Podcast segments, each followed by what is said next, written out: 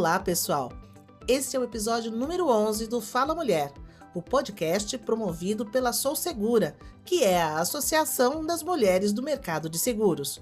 Eu sou Solange Guimarães e hoje o assunto é cuidar de pessoas e de negócios com empreendedorismo.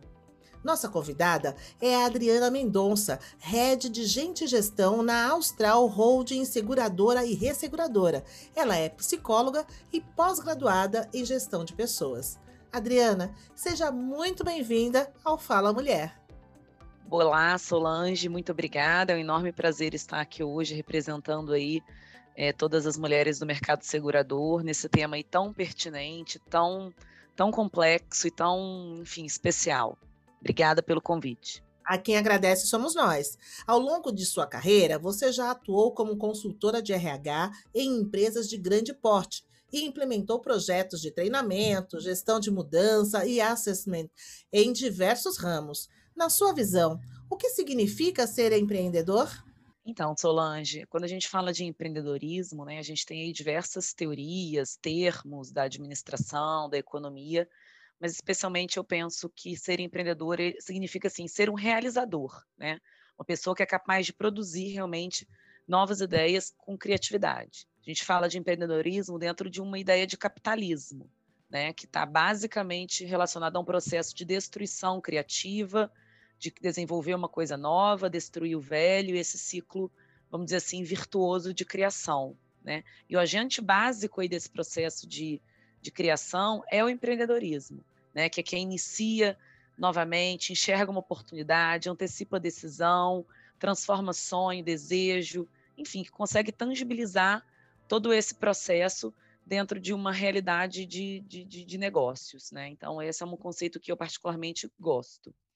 É, e o mais legal, né, numa visão empreendedora, nesse significado, é que o empreendedor de verdade, mesmo depois da empresa consolidada, ele consegue pensar sempre né, numa transformação, numa mudança constante, né? O empreendedor ele deve ser um ser por natureza inquieto, ele deve estar constantemente incomodado, né? Sentir dono, não desistir de qualquer tipo de dificuldade. Eu acho que essas são, né, é uma definição assim mais ampla do termo que eu particularmente gosto bastante.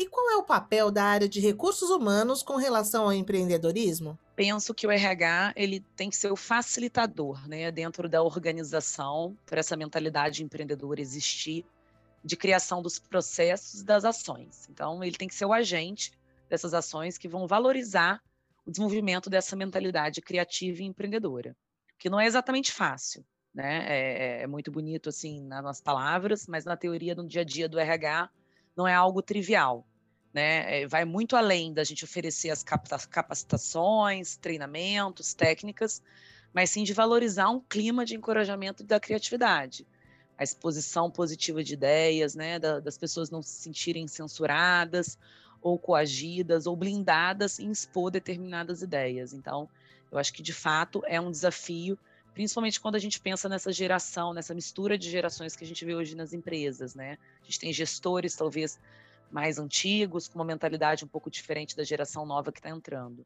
Então, o RH tem que ser bastante perspicaz, né, de fazer com que eh, todas essas pessoas elas conversem para que essa mentalidade criativa ela consiga prevalecer.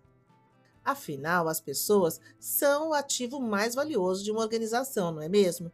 Como cuidar, desenvolver e potencializar pessoas para que elas possam crescer e agregar cada vez mais valor ao negócio?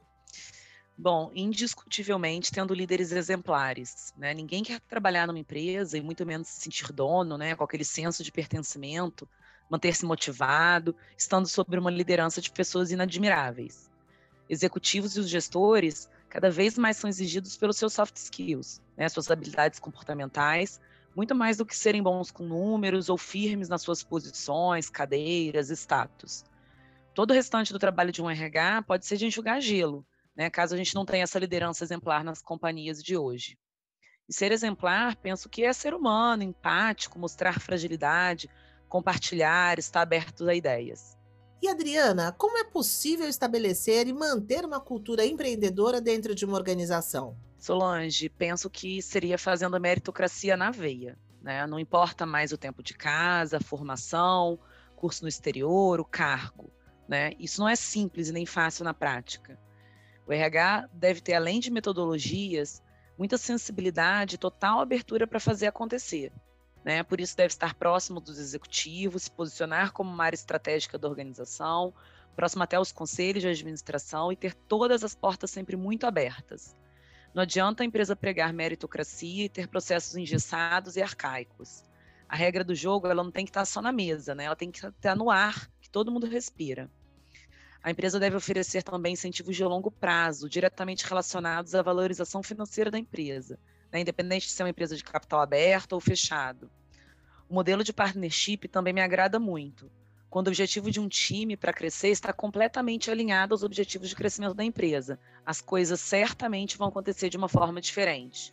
O grande segredo ou conceito né, por trás dessa, dessa ideia, dessa, desse termo partnership é de que as pessoas vão trabalhar em empresas das quais elas, elas também vão colher os frutos e o resultado do esforço que elas geraram, não só os chefes, os acionistas. Essa hierarquia ela vai se desfazer em algum momento.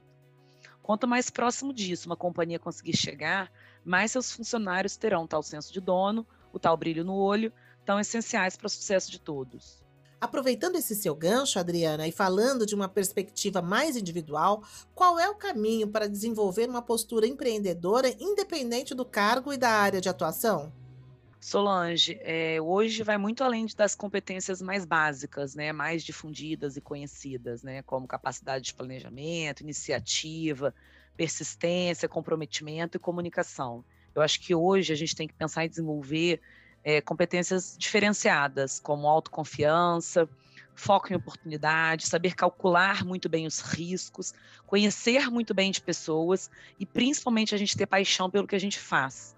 Né? Isso nos custa um desenvolvimento que vai muito além dos livros, cursos fora, congressos. Tem muito mais a ver, no meu pensamento, com equilíbrio, saúde mental e foco.